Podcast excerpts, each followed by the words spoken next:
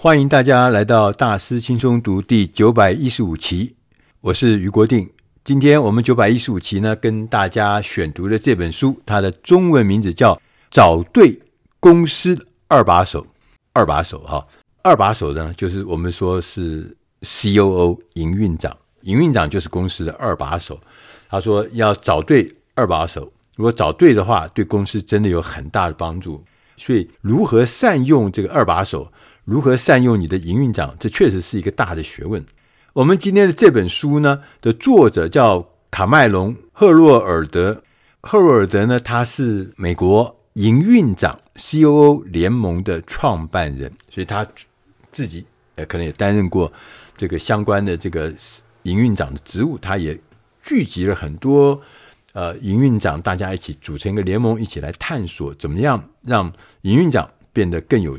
力量更有效果。那这本书呢，大致呢，最重要就是分成三大部分。第一个部分就是为什么我们需要营运长？就营运长啊，到底可以干什么？为什么一定需要在组织里面多一个这样子的高阶主管？第二个部分呢，是告诉我们说如何来雇佣恰到好处的营运长。这营运长是高阶的人，那营运长是重要的人。那每个公司、每个企业组织内部。外部都不一样，环境也不一样，所以恰到好处的营运长，你怎么找到他？这也是一个学问。第三个学问呢，是如何与营运长合作来取得最大的成果，这也是更重要的一件事情。有的营运长，如果我们用的不好，我们配合的不好，合作的不好，那个灾难有多大，你可以想象而知。接着，我们就把这三个最重要的部分呢，我们稍微来聊一下。第一个，为什么需要营运长？如果企业想要扩大这个事业的版图的话，那那个要对外扩张就有很多事情。但是如果你想想看，如果这一家公司的 CEO 每天都在做那些日常的问题，做那日常的挑战，做一些日常的事务的话，其实他光是把这些杂物啊，就已经把它弄到繁身了，很难有更多的时间来处理跟策略有关的啊，思考下一步的行动很难，因为他每天被琐事繁身嘛。所以，简单的来说呢，执行长需要找人来担任营运长，就是英文叫 COO（Chief Operating Officer）。那营运长呢，让他来变成公司的二把手。这个人最重要的事情，他是在执行执行长不擅长、CEO 不擅长的事情上，他要表现很突出，而且呢，能够弥补。CEO 执行长的短处或是盲点，譬如说哈，很多执行长他可能是个性很外向，很喜欢参与公关，很喜欢参与销售，喜欢到外面的第一线去。那么搭配上一个比较内向、比较内敛的 COO，能够专注在营运、能够专注在执行的人，就是一个非常好的人选。你想，一个往外，一个往内，对不对？所以啊，我们要找到。对的营运长啊，是要先从执行长身上看，就执行长的个性和他的有什么盲点，那执行长的这个需求面，从他的需求面，要跟他找一个跟他互补的人，所以要倒过来，不是要找营运长，找对的营运长，不是先从找营运长身上开始，而是要从执行长身上开始。营运长的目标是减轻 CEO 的负担，让 CEO 不必啊。每天把所有的重要的时间或最大的注意力放在细节的执行上，所以如果一个公司的 CEO 每天要管理日常的营运，这公司不可能扩大的嘛，因为大家都忙得要死。那在实务上，哈，作者告诉我们，他说营运长其实有不同的类型，他有七种类型，哇，还真多嘞。好，第一种营运长的这个类型呢，叫做执行者。他说：“执行长提出愿景，提出方向，然后呢，营运长呢要让正确的事情发生，正确的事情发生，就他要把那个愿景真的变成一个可行的方案，而且让它真实的呈现。第二种类型呢，叫做变革代理人。我们常常看到很多成熟的公司，尤其是那个成熟的公司，如果面到困难的时候，我们特别容易看到，就是他们会引进。”外部的人来担任营运长，然后透过这个新到任的营运长呢，会带来新的观点，这样子就容易让公司呢做出艰难的决定，就是他要推动变革了。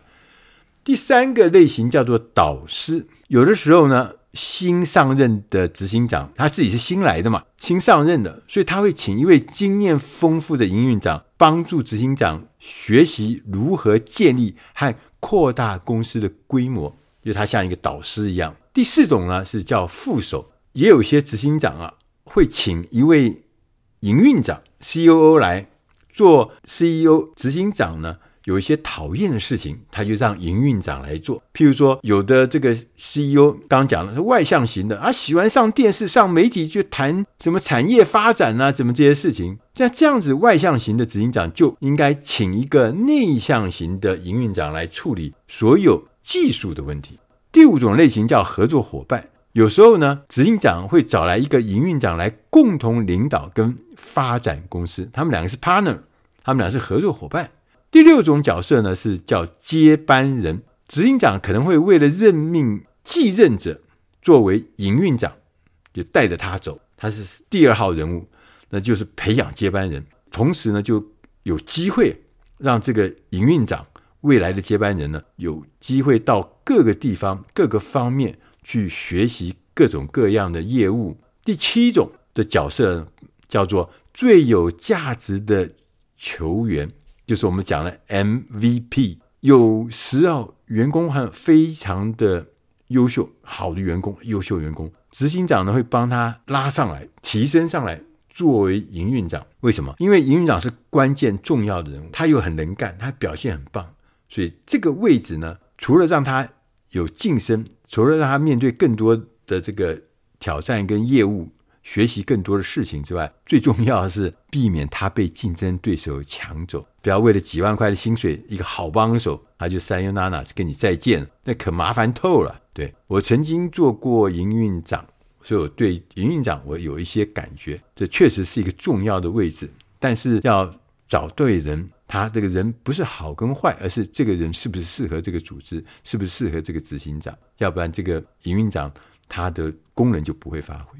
作者也告诉我们说，当我们如果决定了我们要聘一个营运长的时候，找到合适的营运长，他的关键是这个候选人要知道 CEO 执行长什么事情做得好，那有哪些地方是需要营运长来增加，来增加，尤其是增加这个 CEO 的那个不足的那些技能。所以第二部分呢，他就讲说，如果要雇佣恰到好处的营运长，一旦呢，当我们真正知道。我们需要什么的时候呢？我们就可以开始搜寻合适的人。CEO 呢，他会雇佣一个在 CEO 自己身上弱点方面很强的营运长。但是呢，除非是完美的配合，否则呢，营运长跟执行长之间的差异啊，也可能会导致紧张。所以呢，执行长啊，他必须真实的、真正的了解自己，了解自己的才能。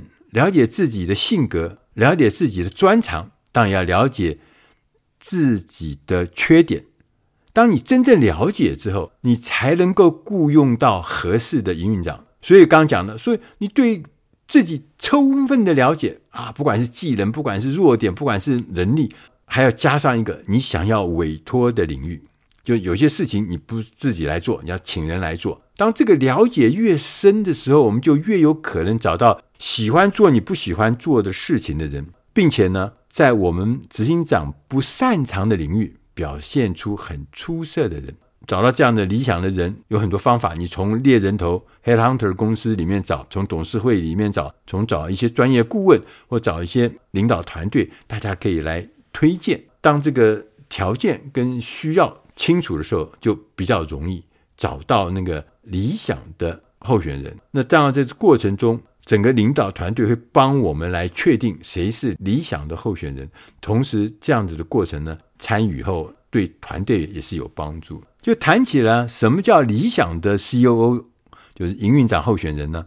我们来看看作者告诉我们的条件。他说，第一个是能够了解公司未来愿景，并且能够帮助公司实现愿景。所以愿景很重要。如果他不了解，他就糊里糊涂来或不认同，那也很难的。所以呢，符合组织价值观并有能力执行交付的业务领域，尤其是那些执行长不擅长的领域，你能够按照组织的价值观去完成业务吗？第三个，有足够的经验推动负责的核心业务的领域。就你自己内部，你要有足够的能力或足够的经验来推动这个重要的业务。同时呢，你过去跟别人合作，reference check，你看看你过去他的跟人家合作的人都对这个候选人要给予正面的评价。对，尤其是找高阶主管，这是很重要。其实这几点啊，我觉得不只是说对 CEO 或者选营运长重要。其实各位，如果你现在还不是营运长的话，这些东西其实就是我们在日常生活中，你可能还是中阶的同仁，你可能只是一个啊、正向前迈进的职场工作者，你必须知道，理想的 CEO 候选人，其实这些条件也正适合在座每一个人，你可以认真去想一想。那雇佣。营运长这件事情啊，有一个特别的地方，就是营运长我们没有三个月的试用期，因为他是高阶的，我们希望他第一天就能够开始为公司贡献价值。同时呢，你也会希望我们在一开始的时候呢，就信任，就开始信任。假设你是执行长，你是高级主管，你可能很早的时候就要跟这个营运长呢来分享你的。公司的密码，甚至呢，银行的账户细节，每一件事情，公司内部资讯，他都要了解。所以呢，没有试用期，也就是为什么你事先在雇佣他之前，你必须要对他彻底的了解，花很多时间，花很多精力去了解他，否则要不然雇佣错的时候，不是灾难吗？第三个部分，如何和营运长合作，取得最大的成果？一旦呢，我们已经找到了合适的营运长。接下来呢，我们就要享受营运长所能产生的忠效。通常分成四个步骤，或者说啊四个阶段了哈。第一个叫做上任，聘用营运长的最终目的是要让执行长后退一步，后退一步哦。但是呢，这不可能在营运长到来的那一天发生，会有一个过渡期，可能三个月或者更长。我们要先了解。就营运长要到任之后，要先了解现有的系统和现有的团队，同时要观察和学习已经存在的东西，然后呢，在六十天到九十天的亲身体验之后，营运长要做出带领明智的改变，这就是上任期。所以人家讲说，不上任一百天很重要吗？这意思大概是相同的。第二个是学会一起工作，我们要弄清楚 CEO。第一把手，第二把手，COO，在未来应该如何合作？要紧密互动，要明确分工。啊、我们就有看到，因为有些呃 CEO 跟 COO 没有明确分工，那只要有一方是特别积极的，通常就会带来灾难。如果两方都很积极，那就灾难更大。所以学会一起工作很重要。第三个步骤，下放权力。CEO 呢，执行长应该去做更多执行长擅长而且兴奋的事情，而把其他的事情呢，由 COO 营运长领导的团队和人员呢，一起去做那些事情，去做那些其他的事情。要切记哦，执行长插手干预，这是一件危险的事情。如果执行长认为自己可以比营运长更快的解决问题，这通常是造成反效果。同时也会伤害到营运长，让营运长呢很难在公司里面呢能够发挥他的功能或发挥他的能力，让他可以做更多的事情。我讲到这样的情境，想大家人生都有一些经验，就是我们看过很多的 CEO 是那个八爪鱼的 CEO，他不愿意下放权力，所有公司里面只有他是大脑，其他人都没脑，只有公司里面是他。一心一意的为公司的成长负责，其他人都在混。那这样子的不愿意下放权力的话，反而让这个组织变得很僵固，成长很缓慢，甚至走上衰败之路。所以下放权力这是一个艺术，但也是一个重要的事情。第四个呢是说要造成影响，造成影响。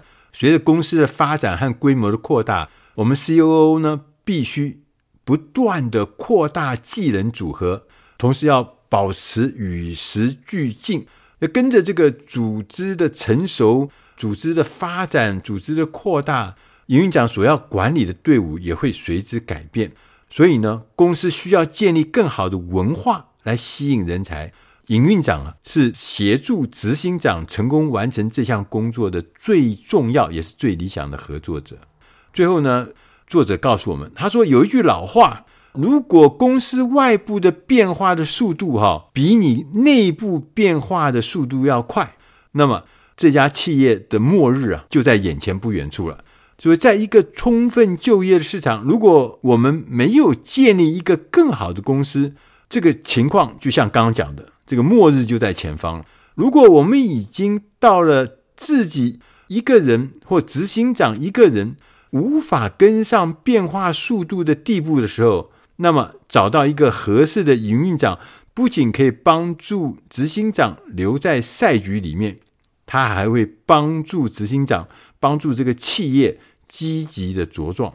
以上的内容是出自《大师轻松读》第九百一十五期，找对公司二把手。希望今天的内容对你在工作职场上，甚至在你生活中都能帮得上忙。我们谢谢大家收听，我们下一集再会。